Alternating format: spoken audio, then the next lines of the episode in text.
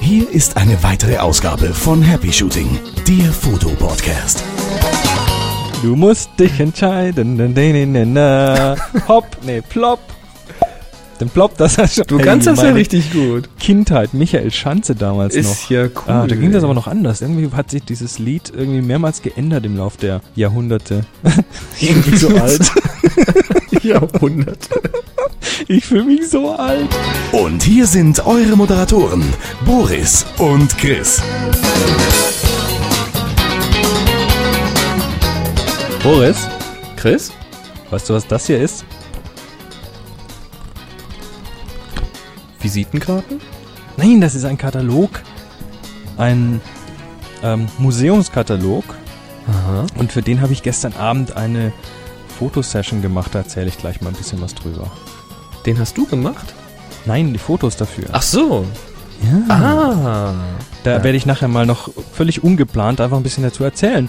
Und ja, wer sich jetzt wundert, was sind das hier für zwei Spacken? Wir sind Chris und Boris. Grüßt wir machen euch. hier Happy Shooting, den Fotopodcast. Und ja, schauen wir doch mal kurz, was heute so abgeht. Ja. Heute ist eine flotte Show angesagt, würde ich mal behaupten. Ja, wir gucken mal, wie lange wir brauchen. es ist immer, immer, wenn wir am Anfang sagen, es wird eine kurze ja, dann Show, wird's super dann lange. wird super lange. Also die Show. Du hast Geburtstagsglückwünsche. Ich habe für jemanden Geburtstagsglückwünsche, kommen wir gleich. Okay. Ähm, es gibt einen Link-Tipp. Wir haben äh, was zum Thema Druckerprofilierung. nochmal. Mm, Es geht um Stacking. Ach, da geht's. Ah, genau. da Genau, steht bloß eine genau. andere Überschrift drüber. Ich kann wieder nicht lesen. Das Dann- macht nichts, das mache ich für dich. Reden wir noch mal ein bisschen über das Thema Weißabgleich mit Stapelchip-Deckel. mhm. Wir gucken uns mal bei der aktuellen regnerischen Wetterlage an, was man da so tun kann. Genau. Und dann noch ein Thema speziell für dich, glaube ich. Thema Panorama auf dem Mac. Genau, da wollen wir mal ein paar Tipps geben. Ja, Und dann? dann haben wir noch ein bisschen zu unseren Aufgaben. Ja, und dann war's das auch schon. Also war's außerdem sind wir heute wieder live im Chat. Das heißt, wir werden vielleicht die ein oder andere Frage aus dem Chat beantworten. Da schauen wir mal. Genau, und falls ihr das mich das erste Mal hört, es gibt uns nämlich nicht nur als Podcast, also wenn ihr das gerade über die Webseite hört, man kann uns kostenlos abonnieren, dann kriegt ihr immer die aktuellste Folge live auf euren, wie heißt es so schön, multimedia-tauglichen Audioplayer. Ich sage immer live in die Ohrstöpsel. So sieht's nämlich aus. Ja, und außerdem gibt's noch ein Forum. Da könnt ihr euch mit Gleichgesinnten unterhalten. Schaut einfach mal rein auf www.happyshooting.de, falls ihr jetzt nicht auf der Webseite seid, sondern hier irgendeine CD gekriegt habt oder den MP3-Player aufs Ohr gedrückt habt. Ja, und es gibt eben auch einen Chat. Und in dem sind wir eben. Aber du hast ein paar Glückwünsche. Leg mal los. Richtig, ich habe kürzlich äh, klingelte hier das Telefon und dann bekam ich einen Anruf von Annette. Und die meinte, ich soll doch ihrem Schatz, der Unha, sie, sie meinte, sie hat überhaupt nichts mit diesem Podcast zu tun, die hört den auch nicht, aber sie weiß, dass ihr Schatz, der Leni, Andreas Lehner, seines Zeichens, äh, am Donnerstag, also heute, wenn die Show rauskommt, am 10.05., 35 Jahre alt wird. Und Hey. Andreas, du hast eine super Frau. Also die äh, findet das, glaube ich, ganz okay, dass du hier zuhörst. Und dann dachte ich, dann machen wir das doch mal hier in der Show und sagen herzlichen Glückwunsch. Happy Birthday. Ach nee, das ist glaube ich unter. Nee, ist, welch, welches Lied war geschützt? Achso, darf man nicht. Ach, diese GEMA. Dann machen auch Alles immer. Gute zum Geburtstag, alles Gute für dich, tralala. So, da ist keine GEMA drauf, das könnt ihr For he's a god, nee? For he's a jolly good fellow. For He's a jolly good fellow, he's a jolly good fellow. Also Leni, mach, mach schön, feier schön und ähm, ich, ich kann mir richtig vorstellen, wie der jetzt da sitzt mit dem hochroten Kopf. Irgendwo draußen in der Öffentlichkeit. Also, Annette, äh, falls du das jetzt hörst, ganz schnell ein Foto von ihm machen und uns schicken an info Ja. So in flagranti erwischt. Na klar. Oder, oder Andreas macht einfach ein Selbstporträt. Mit dem breitesten Grinsen der Welt. Ja, sehr gut. Ja, finde ich prima. So. Geburtstagskinder, sehr schön. Ja, aber wir machen das jetzt nicht zum Standard-Feature, also nicht, dass wir Nein, jetzt nein, nein. Jede, jede Folge zehn Leuten gratulieren in Zukunft. Das, äh, Genau, und wenn wir fertig sind mit Gratulieren, danke, dass ihr zugehört. Das war's. Macht's gut. Bis zum nächsten Mal, wenn es wieder heißt. Herzlichen Glückwunsch. Ja. Die Geburtstagsshow. Na gut, nächstes Thema. Thema. Nächstes Thema.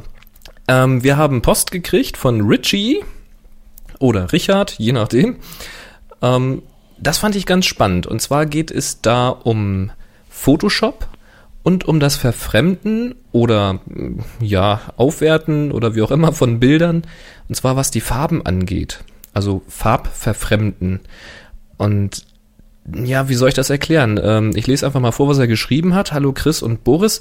Anbei ein Link für euch zwei Fotogeeks, die ja wohl immer auf der Suche nach seltsamen und erstaunlichen Techniken sind. Es geht darum, mittels der Photoshop CS-Funktion Color Match, ich weiß jetzt nicht, wie die in der deutschen Version heißt, äh, Fotos den Farbstil von alten Gemälden zu geben und sie dadurch zu verbessern oder zu verfremden. Also im Klartext, man nimmt ein Foto, dann äh, nimmt man ein weiteres Bild, also noch ein Foto von einem Gemälde und dann markiert man sich dieses Foto, was man gemacht hat, geht in diese Funktion Color Match, das ist da in diesem Link ganz gut beschrieben, stellen wir mal in die Show Notes, und wählt in diesem Color Match als Quelle das Gemälde, das Bild von diesem Gemälde. Und dann geht Photoshop daher und passt das eigene Bild an die Farben von diesem Gemälde an. Da hat man auch noch ein paar Regler, um diesen Effekt zu beeinflussen. Und da kommen erstaunlich interessante Sachen bei raus. Also, äh, damit ich das jetzt auch verstehe, man drückt quasi einem bestehenden Bild die, die Farbcharakteristik eines anderen Bildes auf. Ganz genau. Und in dem Fall, ach, ich schau mir das gerade mal an. Ach so, da haben die alte Meister genommen. Zum Beispiel. Alte, alte Gemälde oder überhaupt Gemälde genommen mit entsprechend interessanten Farben. Und das ist ja wirklich mal eine ganz interessante Sache. Also da kommen richtig pfiffige Geschichten mal raus. Es gibt noch so einen weiterführenden Link zu einer Flickr-Seite von jemandem, der hat solche HDR-Bilder gemacht, die ja an sich schon ziemlich geil aussehen. Und die hat er dann quasi im letzten Arbeitsschritt auch nochmal mit dieser Technik verfremdet. Und dadurch sehen die Teils wirklich wie Gemälde aus. Also so surrealistisch irgendwie. Total klasse. Also jetzt speziell, was die Farben eben angeht. Ja. Speziell was die Farben angeht, ja, ja. Na, das ist ja der Hammer. Also man Das muss es, ich- das finde ich gut. Das man muss man man muss es mögen, das ist nicht was für jeden, also so für Puristen ist das überhaupt nichts. Aber ich fand das sehr, sehr klasse. Ich kannte die Funktion noch nicht. Also ich werde das Also- ganz bestimmt mal ausprobieren. Ja, ich kannte die Funktion, aber ich habe sie nie oft benutzt, aber vielleicht sollte ich das mal ändern. Ich weiß, dass es zum Beispiel ähm, manche Künstler gibt, die eine ganze Fotoserie haben und die dann über Color Match so zumindest farblich in einen Rahmen bringen, dass dann die Bilder auch gut zusammenpassen und so, ein, so eine Art gemeinsame Basis haben. Mhm. Das habe ich schon gesehen. Wow. Also das ist ganz klasse. Also guckt mal rein, Also, happyshooting.de, genau. Da findet ihr den Link und von der Seite, die wir da verlinken, da gibt's weitere Beispiele zum Anschauen. Sehr, sehr beeindruckend. Also Richie, vielen, vielen Dank. Kannte ich noch Mhm. nicht. So, und jetzt eine Frage von Hörer Christoph. Genau, lies mal vor. Und zwar fragt er, ähm, in eurer letzten Folge kam das Gespräch während des Interviews mit dem Christoph Gamper über Druckerprofilierung ganz kurz auf das Thema Stacking, als es um das Abspeichern verschiedener Versionen eines Bildes ging. Jedenfalls habe ich das so verstanden. Könnt ihr mir erklären, was es damit auf sich hat? Ich habe das so verstanden, dass da verschiedene Versionen eines Bildes in einer Datei abgespeichert werden können. Ich gehe bisher immer so vor, dass ich verschiedene Versionen des Bildes, zum Beispiel Original, Druck und Web, und so weiter in einzelnen Dateien abspeichere. Geht sowas auch in Photoshop, zum Beispiel mit der Versionenfunktion? Und dann schreibt er noch, euer Podcast wird übrigens mit jeder Folge immer besser. Von mir aus könnte der ruhig auch noch etwas länger sein. mal schauen. Vielleicht machen wir mal die lange Happy Shooting Nacht oder so. Oh, oh, oh, oh. Dann müssen die Leute aber frühestens nachts um elf anfangen, das abzuspielen, dass sie dann Ja. morgens um sechs fertig sind. Oder wir machen das nur live und nehmen das nicht auf oder so. Ja, mal gucken. Okay. also, jetzt darfst du mal was Ja, zum Thema Stacking. Stacking erzählen. Genau, also was der Christoph Gamper da gesagt hat, ähm, oder ich fange mal andersrum an. Das, was du im Augenblick machst, Christoph, nämlich ein Bild nehmen, abspeichern, da hast du das Bild einmal auf der Platte, das Ganze dann so bearbeiten, dass es für den Druck passt, nochmal abspeichern, zweites Mal auf der Festplatte, das Ganze dann vielleicht runterrechnen oder Farbprofile anpassen etc. fürs Web, nochmal abspeichern, hast das dritte Mal auf der Platte. Das ist der Weg, den ich bisher auch genauso gemacht habe. Nicht alle Versionen habe ich davon permanent aufgehoben, aber im Grunde genommen war das genau so. Der Haken an dieser Technik ist, du hast das Bild jetzt mindestens dreimal auf der Festplatte rumfliegen und es nimmt dir dreimal Festplattenplatz weg. Das kann ziemlich lästig sein. Und jetzt kommt die schöne neue Welt. Ich wundere mich sowieso immer. Ich meine, wir haben das Jahr 2000 überschritten und die Computer und die Software hatten sich irgendwie kaum weiterentwickelt. Aber so langsam kommen da richtig pfiffige Ideen raus. Zum Beispiel dieses Stacking. Das hat ähm, Apple mit Aperture gemacht. Das hat Adobe, glaube ich, auch schon in Bridge mal eingebaut, wenn mich da jetzt nicht mein Gedächtnis ganz täuscht. Ich habe es nie selbst benutzt, weil ich Bridge nicht habe. Ich glaube ja. Aber ich glaube, da hatten sie das zum ersten Mal eingeführt. Äh, Apple hatte das dann, glaube ich, abgeguckt von dort. Und in Lightroom hat es Adobe natürlich auch wieder eingebaut. Und da erkläre ich dir jetzt kurz, was das ist. Du hast erstmal dein Originalbild, das ist in der Regel ein RAW, geht aber auch mit JPEG, und bearbeitest dieses Bild, so wie es eben sein soll. Und jetzt sagst du, hm, da wollen wir jetzt mal eine Variante für den Druck draus machen. Da muss der Kontrast ein bisschen anders sein, wie auch immer. Du willst jetzt aber nicht den doppelten Speicherplatz verbraten, also sagst du auf dem Bild, rechte Maustaste, erzeuge virtuelle Kopie. Was dann passiert ist, in Lightroom und in Aperture ist das ziemlich ähnlich der Schritt, es wird ein Stack gebildet, also ein Stapel, in dem jetzt zwei Bilder drin sind, dein Original und deine virtuelle Kopie.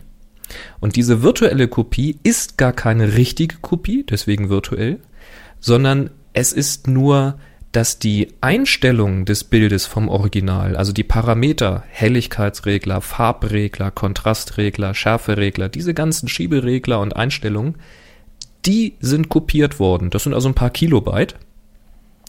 Und das Ganze, wenn ich jetzt dieses neue Set an Einstellungen auf dieses Bild anwende, kommt, führt ja auch wieder zu einem Bild. Also weiß er, wie das aussieht und packt das quasi als virtuelles Bild in deinen Stapel hinein.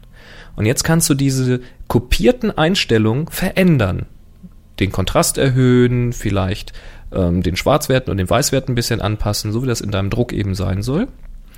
Und jetzt sagst du, du willst noch eine Version fürs Web machen.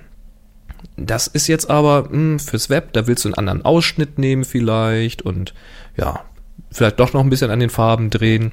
Da soll es schön poppig rüberkommen. Also machst du noch eine virtuelle Kopie. Wieder werden nur die Einstellungen kopiert. Du kannst dich daran wieder austoben. Ich gehe dann zum Beispiel auch häufig daher und sage, oh, wie sieht denn das Ganze mal in Schwarz-Weiß aus?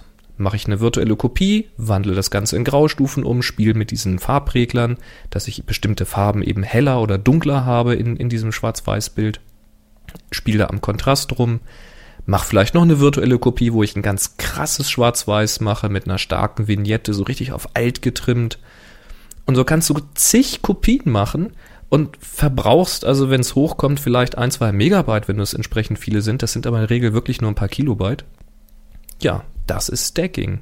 Und das ist unheimlich geil. Also, wie gesagt, ich weiß gar nicht, wie man es früher so ohne machen konnte. Da hatte man die Platte ratzfatz voll. Tja. Das Stacking kommt auch noch ins Spiel, wenn du zum Beispiel aus Lightroom raus, du kannst auch mit der rechten Maustaste draufklicken auf ein Bild und kannst sagen, ähm, in Photoshop bearbeiten und dann wird von dem Bild eine Kopie angelegt als im PSD-Format, nee, im PD, doch PSD-Format. Mhm. Und das, also da wird dann eine richtige Kopie angelegt und da wird dann ähm, das in Photoshop bearbeitet. Wenn du das wieder schließt, dann taucht das auch als Zweitbild quasi neben dem Original auf in Lightroom und ähm, die zwei sind dann auch miteinander verstackt sozusagen. Also genau, liegen auf einem Stapel. Also es geht, es geht auch mit, mit, mit, mit wirklich unabhängigen Dateien genau. voneinander. Ich glaube, das Wichtige ist nur bei Lightroom, dass die auch wirklich im gleichen Verzeichnis liegen müssen, diese Dateien auf der Festplatte. Bei Ansonsten Lightroom ist das, das so, ich, ich, glaube bei Aperture ist das ein bisschen besser gelöst. Hm. Ähm, die dritte Variante für Stacking ist, dass du ähm, von einem Shooting nach Hause kommst und du hast in relativ kurzer Zeit sehr viele Bilder gemacht von einem Model, von einem Baum, einer Wiese, einer Kuh, was auch immer. Und die sind alle sehr, sehr ähnlich. Und du kannst dich jetzt nicht entscheiden, alle wegzuwerfen. Da bleiben jetzt irgendwie sieben, acht Bilder übrig. Aber im Grunde genommen, das eine willst du davon verwenden und die anderen, ja, das ist so zweite, dritte Wahl, aber man will das nochmal zur Verfügung haben. Nun kann man sich das deutlich übersichtlicher gestalten in der Ansicht, wenn du diese acht Bilder, die das jetzt noch sind, von, von diesem ein Objekt markierst und sagst, pack mir die auf einen Stapel. Dann kannst du diesen Stapel nämlich zusammenklappen. Es wird dann nur ähm, das ausgewählte Bild, was, was quasi oben liegt auf dem Stapel, das wird in der Übersicht angezeigt.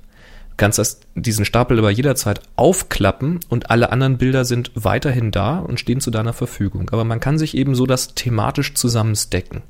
Auch sehr, sehr praktisch. Ja, klasse Funktion. Absolut. Wie gesagt, so weiß gar nicht mehr, wie das ohne ging.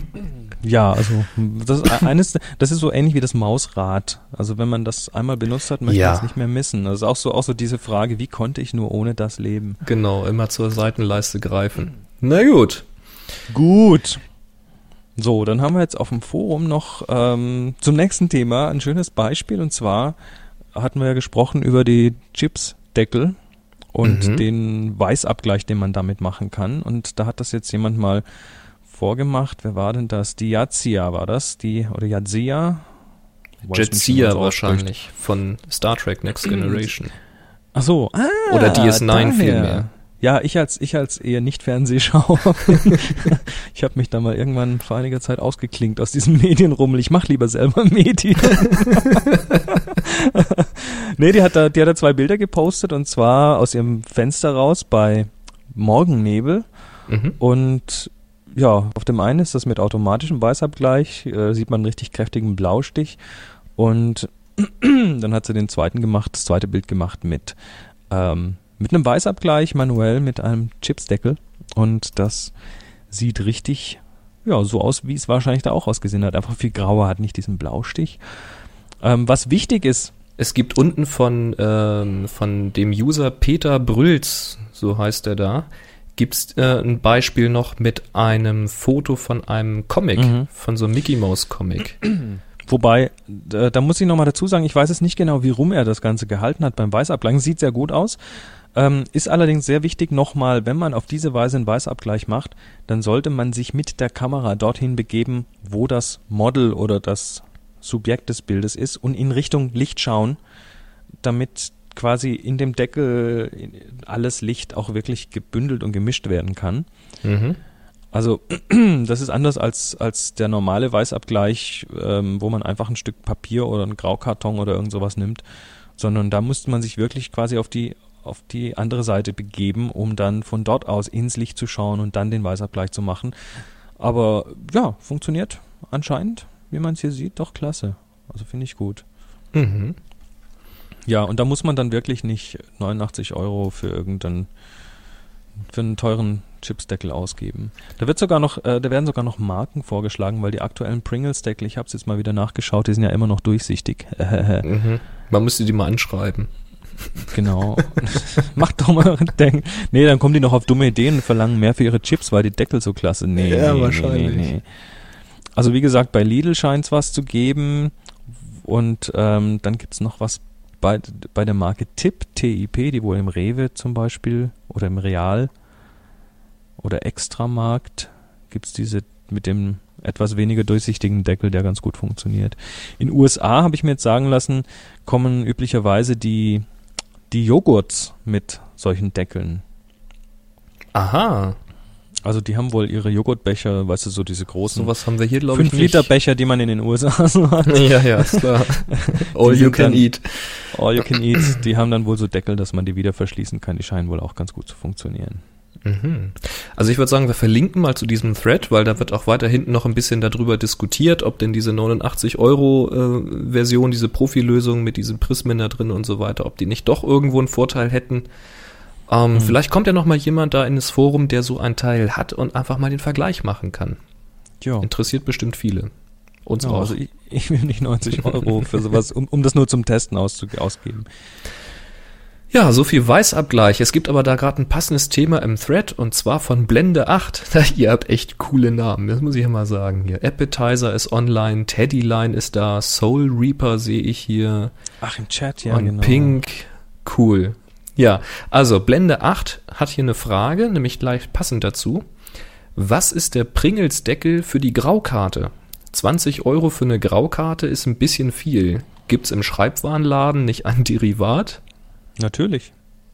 Nimmst du ein Blatt weißes Kopierpapier, das reicht doch schon aus. Also wichtig ist, dass das, was man benutzt als Graukarte oder als, als Graukarte, äh, als, als, als Referenz für den Weißabgleich, dass dieses Ding ähm, die gleichen Anteile Rot, Grün, Blau hat. Und das ist nun mal quasi jede Graustufe. Mhm. Wenn du jetzt mit deiner Kamera dieses äh, Blatt, schön weißes Kopierpapier ähm, fotografierst, wird das ja auch nicht überbelichtet, sondern das wird ja auch im Prinzip als Graustufe dargestellt. Und damit kannst du dann da nachträglich drauf auch wieder deinen Weißabgleich machen. Funktioniert klasse. Also habe das auch schon oft gemacht, wenn ich irgendwo vergessen hatte, sowas zu machen oder ich musste spontan ein Bild schießen, ähm, dass ich dann in diesem Raum, wo ich wusste, da schießt jetzt fünf Bilder, ähm, einfach später nachgeschaut habe, auf welchem dieser Bilder ist denn hinten ein schönes Stück weiße Wand drauf und dann macht man da den Weißabgleich von. Also weiße Wand, mhm. muss man vorsichtig sein natürlich, dass da nicht irgendwie dann doch noch leicht ein leichtes Gelb reingemischt ist oder sowas. Oder wie alt ist die Wand schon? Ne? oder wie alt ist die Wand und wie dick ist die Nikotinschicht drauf, wenn es in der Kneipe ist oder so. Ähm, nee, aber ansonsten, also äh, das ist das, das war, bis ich mir dann mal so eine richtige Graukarte gekauft habe, ganz einfach ein, ein Stück Papier, was ich immer in der Fototasche hatte. Und wer hat's mir, irgendjemand hat es mir geschrieben sogar, ein Profi-Filmemacher, der auch für CNN und so weiter arbeitet, der John Miller in Colorado, der macht das auch immer, der hat auch immer das Ding dabei. Und wenn er dann irgendwo bei einem Pressetermin ist, wo ganz viele mit ihren Kameras sind und er zieht sein Papier raus, um dann mhm. da einen kurzen Referenzshot zu machen für den Weißabgleich, dann stehen auf einmal fünf andere Kollegen auch da und sagen, halt mal kurz hoch, darf ich auch mal. Ah, sehr gut. Also nee, alles was grau, was irgendwo in einer in irgendeiner Form grau ist, auch wenn es hellgrau oder fast weiß ist, ähm, hat gleiche Anteile an Rot, Grün, Blau oder sollte es zumindest haben. Und wenn dann ein andersfarbiges Licht drauf knallt, dann sieht man das, ähm, kann man das benutzen als Weißabgleich-Ziel. Ganz also einfach. es dürfte für die meisten Fälle reichen, das denke ich auch. Diese Graukarten, die sind halt wirklich sehr, sehr exakt. Da wird ja wirklich teils vor der Lieferung jedes einzelne Stück da in der Produktion ausgemessen, dass hm, wirklich Klar. alle Teile gleich zurückgeworfen werden. Ja, und die, die, die haben natürlich Buh. auch noch so, ein, so, eine, so eine Beschichtung, so eine matte Beschichtung, dass dann ja, also auch, dass da nichts direkt davon reflektiert genau. wird und und haben noch meistens auch noch so, ein, so eine glänzende Stelle drauf, dass du sehen kannst, wenn du es ins Licht hältst. Genau. Und dass äh, es wirklich das nichts reflektiert, was falsch genau. ist. Und das als Graukarte hat natürlich auch den Vorteil, wenn es wirklich 18% grau ist, dann kannst du das gleich noch für die Belichtung benutzen, was du mit einem Blatt Papier nicht tust. Mhm. Aber für einen Weißabgleich, nö, passt. So, so, jetzt erzähle ich mal kurz noch äh, zwischendrin von diesem Fotoshooting, was ich gestern hatte. Ja, du hast einen Katalog da vorhin durchgeblättert. Was hat das denn äh, damit auf sich? Genau, und zwar, da machen wir doch gleich mal ein bisschen Werbung. Das ist ein Privatprojekt, was ich ganz, ganz toll finde. Das macht, äh, machen Freunde von mir, die Debbie und der Ben, und das ist das Museum of Temporary Art. Das ist da habe ich schon mal von gehört. Aha. Das hatte ich schon mal auf der anderen Show, und zwar ist das unter Museum off-temporary-art.com. Das verlinken wir. Ähm, das ist im Prinzip ein ja, ein Museum, was äh, in einem, so, so eine Art Werk, Werkstattkiste mit lauter kleinen Schubladen. Und da kann man seine Kunstwerke hinschicken. Und für jedes neue Kunstwerk, was reinkommt, fliegt ein altes raus. Aha. Und jetzt machen die alle, alle hunderten, das sind so kleine Sachen, das sind, das sind zum Teil irgendwelche abgerissenen Fahrkarten, die eine ganz tolle Geschichte dazu haben oder ähm, was habe ich denn hier? Also das ist so ein bisschen wie so Setzkastenprinzip, oder? So im Prinzip, ja. Oder da hat einer einen ähm, ein Stück abgebrochene Platine hingeschickt und da eine Geschichte dazu erzählt. Und das sind so, das ist so diese, diese Alltagskunstgegenstände, das sind so diese kleinen Nippes-Dinge, die man nicht wegwirft oder sowas in die Richtung. Und mhm. naja, wie gesagt, jedes Mal, wenn ein neues reinkommt, fliegt ein altes raus. Und die machen einmal, die machen alle 100 Stücke. Das ist jetzt, glaube ich, jetzt mittlerweile Katalog 700 bis 800 oder so ähnlich ähm, machen die äh, diesen Katalog, also richtig Papier und alle, die da ihr Kunstwerk drin haben, bekommen dann auch den Katalog, wo alle Bilder abgelichtet sind äh, oder alle Objekte abgelichtet sind und da kam gestern die Debbie mit einem großen Kasten vorbei. Also so groß war der nicht, weil das ist wirklich alles wirklich, da gibt's schon Größenbeschränkungen, das darf nicht groß sein. Und ähm, ja, die kam vorbei und dann haben wir hier einen Fotoshoot gemacht mit 100 Objekten. Und Aha. die Art und Weise, wie wir es gemacht haben, ich habe hier so ein Lichtzelt. Ähm, erinnerst das, dich, das hatte ich ja, auf dem Workshop. Dem Workshop mal gezeigt. Mhm. Ich habe den Frosch im Hals. River. Ja, und ich habe dieses Lichtzelt, was äh, nicht schon wieder, was ähm, rundum weiß, aber lichtdurchlässig ist. Und da haben wir im Prinzip nichts anderes gemacht als innen dann so eine Hohlkehle gemacht aus einem weißen Blatt DIN A4-Papier Mhm. und darauf dann die entsprechenden Objekte platziert. Von außen einen Blitz drauf gehalten, so ein Studioblitz von schräg oben. Und ähm, Kamera drauf gerichtet, Stativ und dann die Sachen da drauf arrangiert, ein bisschen noch hin und her gedreht, scharf gestellt, abgedrückt. Einmal, einmal manuell die Belichtung eingestellt vorher, einmal den Weißabgleich gemacht und das Ding passt. Mhm. Klasse Sache. Wie, wie ist das da mit dem, mit dem Ding, du sagst, wenn was Neues kommt, fliegt was Altes raus? Das geht dann aber schon der Reihe nach. Also das Älteste fliegt dann raus, oder Das älteste fliegt raus, genau. Ah, Also okay. flie fliegt raus und kommt dann in den äh, Archivkasten sozusagen. das? Alles klar. ja, also klasse Projekt Museum of Temporary Art. Haben wir einen Link dazu? Ähm, ich habe einen Link dazu, den tun wir in die Show Notes. Prima. Ich schreibe den gerade mal hier noch in unser Notebook rein. Äh, also, das ja, war das. Das war, das war echt spannend, weil das ist immer wieder klasse, was die Leute da alles einschicken und das ähm, dann alles zu fotografieren. Wir waren relativ flott durch Mhm. und ja, funktioniert. Also klassische, eigentlich klassische Produktfotografie. Ja, da bin ich immer gespannt. So, den, so, so ein Katalog ist dein. Also die Workshop-Teilnehmer können sich den mal angucken dann, oder? Den habe ich hier und die Workshop-Teilnehmer können den anschauen und Prima. Wie gesagt, wer am Museum teilnimmt, der kann dann schlicht und einfach, ähm, ja, der bekommt dann auch einen Katalog, wenn sein Kunstwerk da aufgenommen wird. cool. So, Ja, jetzt aber wieder zum Kreativthema. genau. Wir wollen kreativ werden und das trotz strömenden Regens. Ich habe Ja, gestern habe ich ein paar Klamotten eingekauft. Ich habe jetzt übrigens ein, ein paar feste Schuhe gekauft für unsere nächste Exkursion, damit das mit dem Umknicken nicht nochmal passiert. Das ist eine klasse Idee. Brauchte sowieso noch ein bisschen festes Schuhwerk da zum Reiten Ja. dann anschließend. Und, naja, wollen wir mal gucken. Ja, ja, und da bin ich einkaufen gewesen und wie sollte es anders sein? Die ganzen letzten Tage war quasi Hochsommer. Ja, es war Grillen angesagt. Freibäder hatten irgendwie schon offen die ersten. Aber wenn ich in die Stadt fahre, um irgendwie, das mache ich alle zwei oder drei Jahre mal, um mir neue Hosen oder Schuhe zu kaufen, dann regnet es natürlich. Ja, Und müsstest du öfters einkaufen gehen. es war irgendwie so bitter, dass ich also auf dem Rückweg ähm, war die Hose dann bis zur Hälfte aufgesogen von unten mit Wasser. Das war sehr, sehr angenehm, das war sehr, sehr abenteuerlich. Aber jetzt ist natürlich, äh, wir wollen ja nicht von Hosen reden, sondern wir reden ja von Fotografie. Und jetzt soll man es ja kaum glauben, auch bei so einem Schiedwetter kann man Fotos machen. Gerade bei so einem Wetter, das ist ja das Schöne. Also, äh, fangen wir mal an. Ähm, warum? Warum sollte man bei so einem Ja, Wetter das, mal rausgehen das erklär mir jetzt mal. Warum soll ich bei dem Wetter Fotos machen? Ich meine, du machst, die Workshop-Teilnehmer, also von unserem ersten Workshop, die wissen ja, dass du Fotos generell aus dem Fenster machst. Du gehst ja nein, gar mach nicht ich raus. nicht. Du machst ja Fotos immer nur aus, machst du nicht? Herr Nienke, wenn ich hier, wenn ich hier einen Workshop halte, dann, dann muss ich ja auch, während die Leute draußen sind, noch Sachen organisieren und so weiter. Ich gehe nächstes Mal raus. Ja, ist okay. ja, nächste Woche ja. ist ja wieder, also dann kriegt ihr das auch mal richtig mit. Okay. es ist, Nee, erzähl es mal. Ist, es ist einfach ein paar Dinge. Punkt eins, ungewöhnliche Bilder sind immer was Interessantes und ähm, ja, es gibt einfach viel mehr Schönwetterbilder als Regenbilder. Also da hat man einfach schon mal einen Bonus, indem man da quasi ähm, die Tatsache nutzt, dass äh, wenig andere Leute bei dem Wetter draußen sind, um zu fotografieren.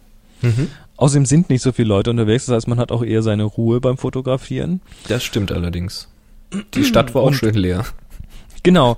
Jetzt, jetzt natürlich, äh, natürlich kommen jetzt die Fragen, ähm, ja, aber meine Kamera und wenn die nass wird und was weiß ich, da hatten wir der Das ist ja ein relativ Punkt. frühen Show schon mal drüber gesprochen. Ähm, ab einem gewissen Preislevel sind die wetterfest. Also Alan Ager aus Großbritannien, der auch schon beim, beim Tips from the Topfloor Workshop dabei, dabei war, der hat kürzlich mal, oder dessen Tochter hat kürzlich mal seine, seine 1DS von Canon ins Wasser geworfen, also in den Fluss geworfen. Die Kamera hat das super überlebt, kein Problem. Also Spitze.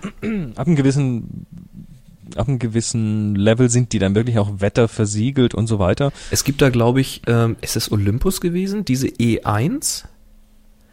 Ich weiß gar nicht, welche Marke das ist. Ich kenne jetzt nur den E1, aber ich meine, es war Olympus. Die ist nämlich schon relativ günstig gewesen und auch komplett wasserdicht. Also da kann man durch die Niagara-Fälle mitfahren und Fotos machen. Uh, interessant. Nee, aber auch, auch, auch eine ganz normale Einsteiger-Spielreflex ähm, sollte da zumindest ein paar Tropfen Regen abkönnen. Also ähm, ich meine nicht, dass jetzt jemand uns verantwortlich macht, wenn es einen kurzen gibt. Nee, aber da gibt's ein paar ganz einfache mal ganz einfach Gegenmethoden, ne, Gegenmittel. Zum Beispiel ganz klassisch der Gefrierbeutel. Da hatten wir es, wie gesagt, in einer früheren Show schon mal drüber. Mhm. Ähm, du nimmst einen Gefrierbeutel, steckst die Kamera rein, also mit dem Objektiv voraus in den Beutel rein, machst auf der gegenüberliegenden Seite von der Beutelöffnung ein, ein Loch, wo das Objektiv durchgucken kann, klebst das vorne drumherum fest und steckst dann quasi von hinten die, Hand, die Hand in den, in den Gefrierbeutel und die Kamera ist einigermaßen sicher. Und wie gehst du dann mit dem Zoom um? Ähm, du, durch den Beutel durch kann man das ganz gut machen.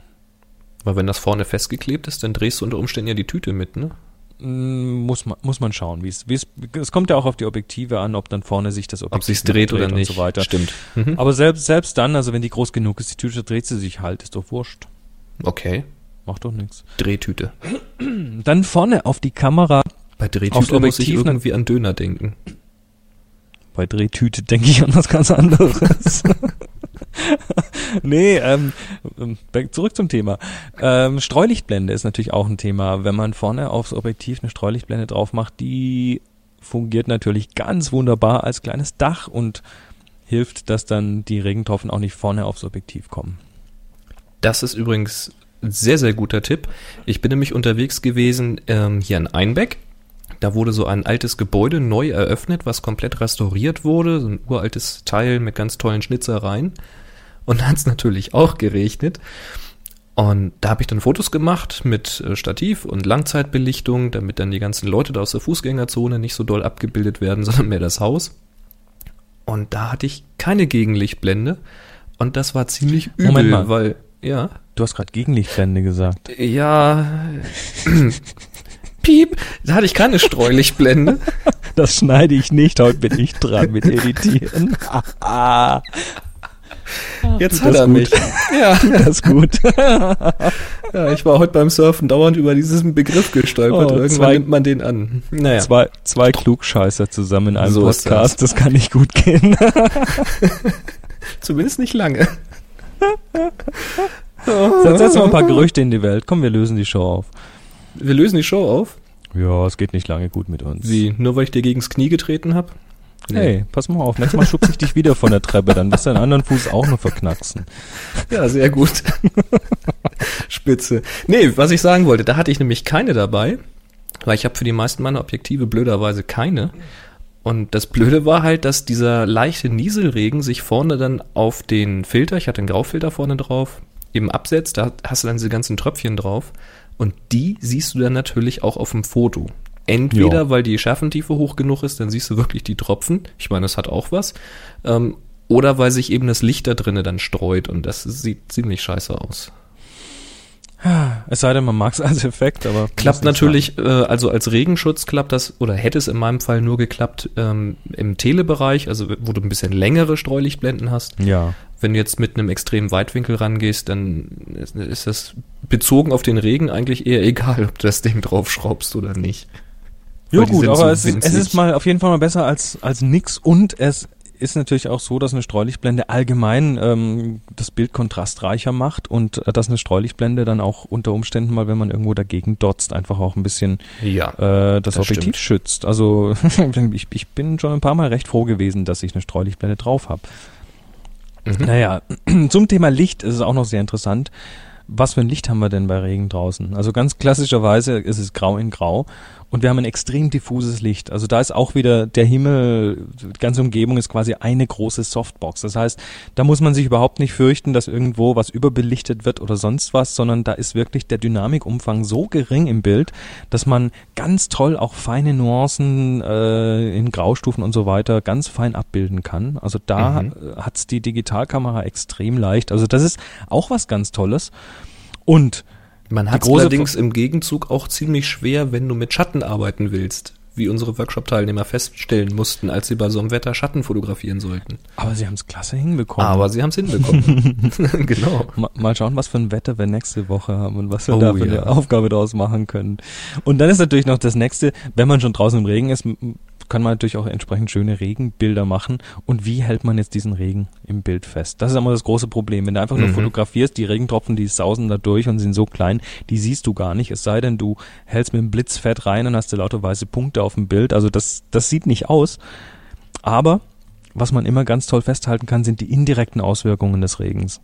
Pfützen zum Beispiel. Mhm. Oder Dinge, die nass sind und die dann irgendwas reflektieren, Gegenlichtaufnahmen, solche Geschichten. Da Nasser Asphalt tolle Beispiel, Sachen ne? Nasser Asphalt, nasse Mhm. Dachziegel, ähm, die, die kleinen kreisförmigen Wellen, die die Regentropfen in der Pfütze machen und sowas. Kann man richtig schöne, stimmungsvolle Bilder machen. Und das dann Weißt du, was vielleicht ich gemacht habe? Hm? Ich war, in, wie gesagt, in Einbeck da, da sind wir dieses Haus dann innen hochgegangen, das kann man sich von innen angucken.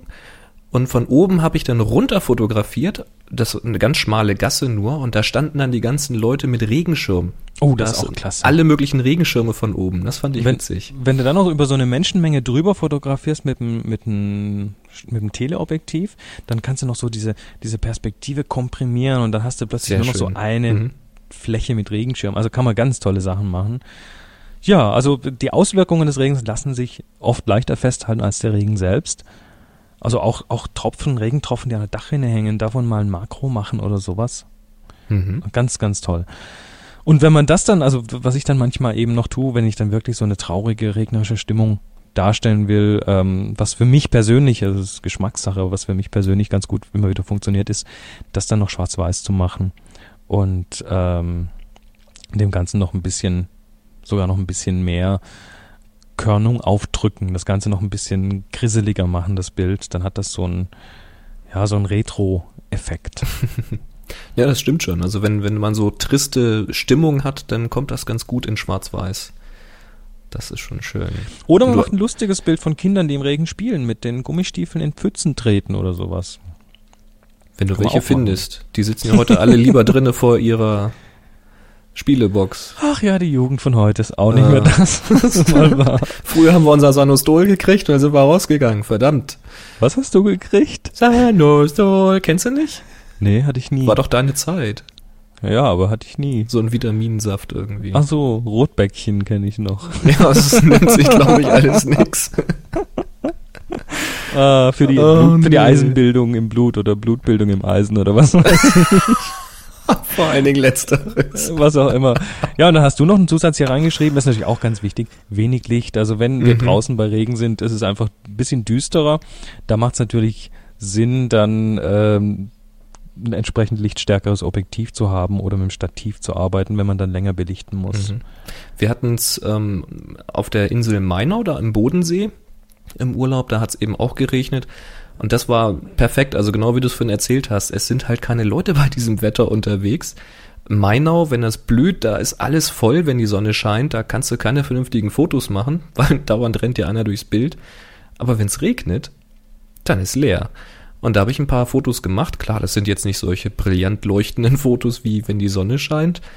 Aber das hat Spaß gemacht. Und ähm, da habe ich natürlich mit dem Stativ gearbeitet, weil zu dem Zeitpunkt hatte ich noch keine besonders lichtstarken Optiken.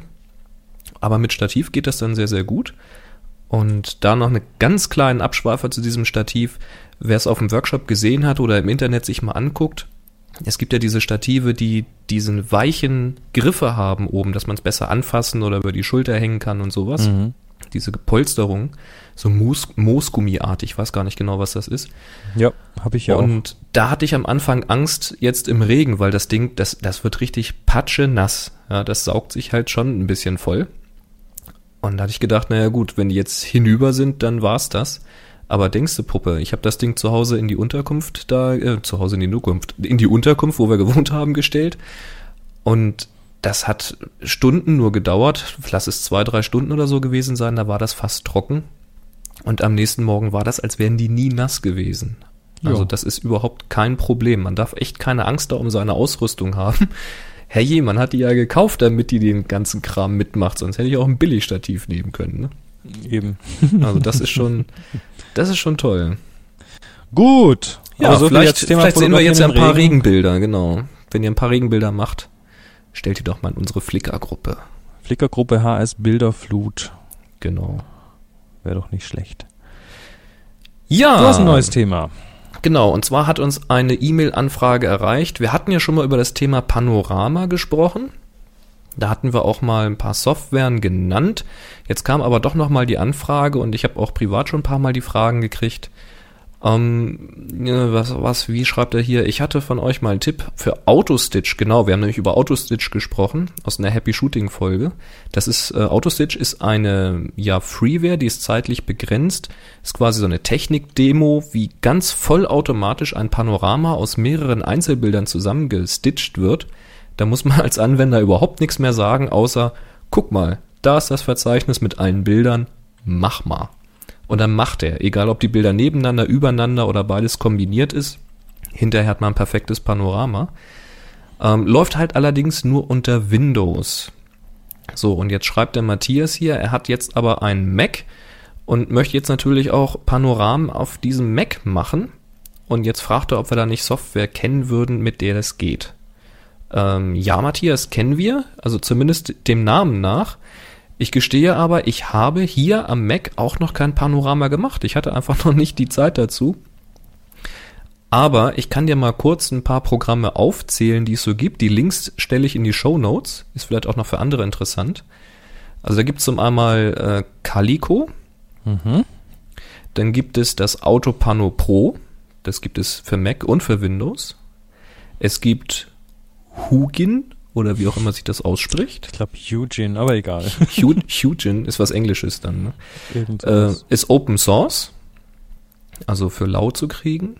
Und es gibt PT GUI. PT das GUI. ist äh, Panorama-Tools mit einem entsprechenden Frontend dazu, ja. Ist, glaube ich, auch äh, eine, eine Freeware oder eine Open Source Geschichte oder Mhm. sowas. Richtig. Ähm, das sind so die, die großen Programme, die eigentlich immer wieder genannt werden, wenn es um Panorama auf dem Mac geht. Ich meine, ich könnte jetzt noch Photoshop nennen, aber das spielt jetzt eher in einer anderen Preisklasse. Da gibt's nämlich jetzt seit der CS3 auch eine richtig geile Funktion. Die haben sie richtig toll überarbeitet. Die funktioniert endlich mal wirklich, ja. Ja, bei CS2 war das ja mehr so, naja, das wollen wir mal irgendwann, aber jetzt mit CS3 geht's tatsächlich. Mhm. Ähm, aber wie gesagt, das ist eine ganz andere Preisklasse. Dieses Autopano Pro, was es da gibt, das kostet ein paar Euro, also das ist nicht ganz billig. Äh, das ist aber ein Programm, was diese Autostitch-Logik hat. Das heißt, das basiert auf diesen Algorithmen von Autostitch. Und es geht sogar noch einen Schritt weiter, da kannst du nämlich ein Verzeichnis geben. Hier, guck mal, da sind 500 Bilder drinne. Und Finden jetzt wir die Panoramas. Jetzt Echt? ist aber nicht ein Panorama drinne, sondern es sind fünf Panoramen, a 100 Fotos. Und dann macht er dir fünf Panoramen, der erkennt, was zusammengehört. Also hast hinterher fünf Bilder. Also das ist einfach der Hammer. Oh, übrigens, wenn man so eine Software nicht hat, was ich immer mache, wenn ich Panoramas fotografiere, ist, dass ich am Ende von Wenn du diesem was Panorama fotografierst? Panoramen fotografiere, hey, ähm, dann, dann mache ich am Ende als letztes Bild nach den Einzelbildern für das Panorama, mache ich noch ein Foto von meiner, von meiner Hand. Ich, ich halte die Hand vor die Kamera, mache davon ein Foto. Hm, Ganz einfach, Trick. wenn ich, wenn ich mal irgendwie 500 Bilder in einem Ordner hab oder sowas, oder lass es auch nur 100 sein, das reicht schon, und du hast da irgendwie fünf Bilder, die ein Panorama ergeben, du findest die nicht so leicht, aber Mhm. sobald du siehst, da ist eine Hand und was macht die denn da, dann weißt du sofort, ah, die Bilder davor müssen im Panorama sein. Mhm. Ja, Kannst du also als, als Markierung quasi verwenden. ja, wenn du auch am, am selben Ort quasi stehst und machst das gleiche Panorama quasi mehrfach mit verschiedenen Belichtungseinstellungen, Zum dann Beispiel, find mal ja. hinterher raus, was zusammengehört. Und da ist so ein Trenner ganz gut. Ja, also das, das ist so ein kleiner Tipp. Und Du machst das übrigens- mit der Hand, andere Leute halten sich mal auf den Fuß oder sowas. Also Oder irgendwas, sowas, also- irgendwas, was deutlich eben anders ist. Genau. Und ähm, was ich habe in meiner letzten Tipps from the Top Floor in Folge 197 noch per Video auch noch ein paar Tipps zur Panoramafotografie gegeben. Wer des Englischen mächtig ist, der kann einfach mal rübergehen, tipsfromthetopfloor.com und Folge 197 sich anschauen. Da geht es auch drum, wie muss ich denn Bilder fotografieren, dass sie überhaupt für ein Panorama funktionieren. Prima. Jo. Ja, dann schauen wir mal. Also für mich persönlich, äh, Matthias, falls du jetzt noch fragst von all den vielen, ich persönlich werde zu Autopano Pro tendieren, Mhm. ähm, weil mir persönlich ist meine Arbeitszeit eine ganze Menge wert. Das heißt, ich investiere da lieber in eine gute Software, die das möglichst ähm, einfach für mich macht. Wenn du aber jetzt einfach die Zeit hast, ein bisschen spielen willst, dich einarbeiten willst, dann wird dieses Hugin und dieses PT GUI sehr, sehr häufig empfohlen. Und bei uns Mhm. aus dem Forum kam dieses Calico, das kenne ich jetzt gar nicht. Also da auch nochmal der Tipp, schau mal bei uns ins Forum rein. Ähm, da habe ich nämlich unter anderem auch diese Links her. Äh, such da mal nach Panorama und dann findest du den Thread. Da kannst du vielleicht andere Mac-User nochmal fragen, wie einfach die Erfahrungen sind. Ja, und wer, wer natürlich äh, Photoshop-Benutzer ist, die CS3 hat, wie gesagt, eine klasse Implementierung. Das Panorama machen in CS3 ist wirklich richtig gut geworden. Also das noch so als Tipp am Rande. Aber wie gesagt, das ist teuer. Ja, leider. Ja, Dann geht's weiter. Thema Genau, Aufgaben. mit dem Thema sind wir durch. Äh, Aufgaben, wenn ihr das jetzt hört, ihr wisst es ja schon. Wir nehmen immer schon vor dem Donnerstag auf, weil wir schaffen das nicht am Donnerstag aufzunehmen, das Ganze zusammenzuschneiden, äh, auf den Server zu laden. also wir nehmen es immer schon ein paar Tage vorher auf. Wenn ihr das aber hört, dann ist Donnerstag, der 10.5. Und die Aufgabe Hellwach ist beendet. Mhm. Aber weil wir nicht in die Zukunft gucken können und nicht wissen, ob jetzt noch ein paar Bilder kommen, ziehen wir wie immer den Gewinner der Spider 2 Suite erst nächste Woche. Aber damit euch nicht langweilig wird, stellen wir heute schon eine neue Aufgabe. Und auch für diese neue Aufgabe gibt es eine Spider 2 Suite zu gewinnen. Nein. Doch. Noch eine, eine. haben wir noch. Wow. Geil. Ja, und du hast uns ein schönes Thema beschert für diese Ja, Aufgabe. und zwar Schön, dieses schöne Thema- Bescherung. Ja, das ist nicht auf meinem Mist gewachsen, sondern da hat sich dein Bruder bei mir gemeldet, der Peter. Ui. Der hatte mich kurz angechattet und sagte, hey, er hat eine tolle Idee für eine Aufgabe. Ähm, vielleicht wäre das was für euch. Und dann habe ich gesagt, super Idee. Und hier ist sie. Verschoben. Ja, Das ist mal eine schöne Bescherung, ja. Hm. Das ist mal, ich meine, es gibt eine, Sp- eine Spider 2 Suite zu gewinnen. Also muss ja ein bisschen eine vernünftige Aufgabenstellung sein. Und ich finde, verschoben ist jetzt nicht so auf Anhieb. Ne? Da muss man schon ein bisschen nachdenken, oder? Da muss man kreativ werden, das ist gut. Gefällt mir. Also strengt euch mal an, wenn ihr so ein Kalibrierungstool haben wollt. Ja, und der Gewinner natürlich wie immer wird durch den Zufall entschieden. Das heißt. Ähm, traut euch ruhig, die Bilder reinzustellen. Stellt die bitte in die Flickr-Gruppe Happy Shooting und gebt diesem Bild den Tag HS verschoben. Mhm. Und es kann jeder teilnehmen. Es ist kein Bild zu schlecht, um da reingestellt zu werden. Was nach wie vor wichtig ist, ist, dass ihr das Bild neu macht, dass ihr nicht einfach irgendwie in die Schublade greift, ein altes Bild Ja. rauszieht, sondern versucht mal euch ein bisschen mit dem Thema zu beschäftigen, geht raus, ähm, macht ein entsprechendes Bild. Ihr habt zwei Wochen Zeit bis zum 24. Mai. Und da lernt ihr dann was dabei, wenn ihr es wirklich auch tut. Das ist so ein bisschen, ich komme mir schon vor wie so ein alter Lehrer, aber das ist so ein bisschen wie die Hausaufgaben in der Schule. Die haben ja irgendwie, auch wenn sie tierisch nerven, doch ein bisschen Sinn, weil man lernt ja vielleicht doch was dabei, wenn man sich dann mit dem Thema ein bisschen beschäftigt. Das ist einfach so. Jo, Wie Spickzettel schreiben. genau. Wenn man den gut macht, braucht man ihn schon gar nicht mehr. So habe Also ich das mach- immer gemacht, ja. Genau, also macht ein neues Foto, Thema verschoben, HS verschoben, Gruppe Happy Shooting. Ähm, was ihr alles beachten müsst mit diesem Tagging und Gruppen machen, das findet ihr auch auf happyshooting.de, wenn ihr oben auf diesen Schalter Bilder klickt. Da stehen nämlich die aktuellen Aufgaben, jeweils verlinkt zur Flickr-Gruppe und unten gibt es so eine FAQ, Frequently Asked Questions, also die Mhm. häufig gestellten Fragen und da habe ich mal ein paar Antworten reingeschrieben und ja, sollten noch Fragen auftauchen, die ich da ergänzen soll, dann einfach her damit. Klasse. So, ich glaube, dann So sieht's haben aus. wieder für heute. Ja, im Chat sind auch keine neuen Fragen aufgetaucht. Ja, dann Wunderbar. würde ich sagen, sind wir durch. Alles klar. Also dann nochmal herzliche Glückwünsche an Leni und ähm, ja, macht fleißig mit bei den Aufgaben. Ja, alles klar. Also, drei, zwei, zwei, eins, Happy Shooting! Das war mal synchron.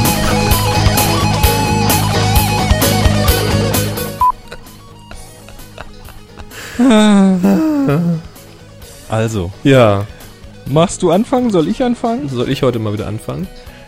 Wie du willst. Ich habe eigentlich gar keinen guten Anfang.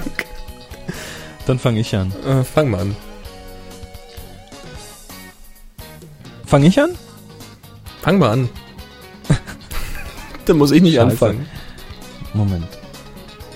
Moment. Äh, äh, äh, äh, äh. Ja, genau. Achtung, es geht los. Ja, du bist heute der, der Schneider, sozusagen. Ich bin der Schneider. Ich habe zwar wieder keine Zeit, aber ich kann, ich kann das mit meinem Gewissen nicht vereinbaren, dich nochmal dazu anzuheuern. Ach, ich sehe gerade, ich habe die Aufnahme gar nicht gestartet. Das ist mir egal. Ich habe dich hier ganz gut drauf.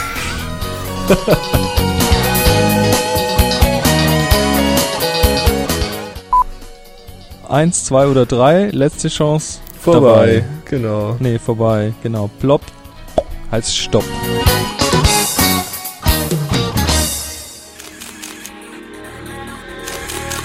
Check out this show and more great photography podcasts at photocastnetwork.com. photocastnetwork.com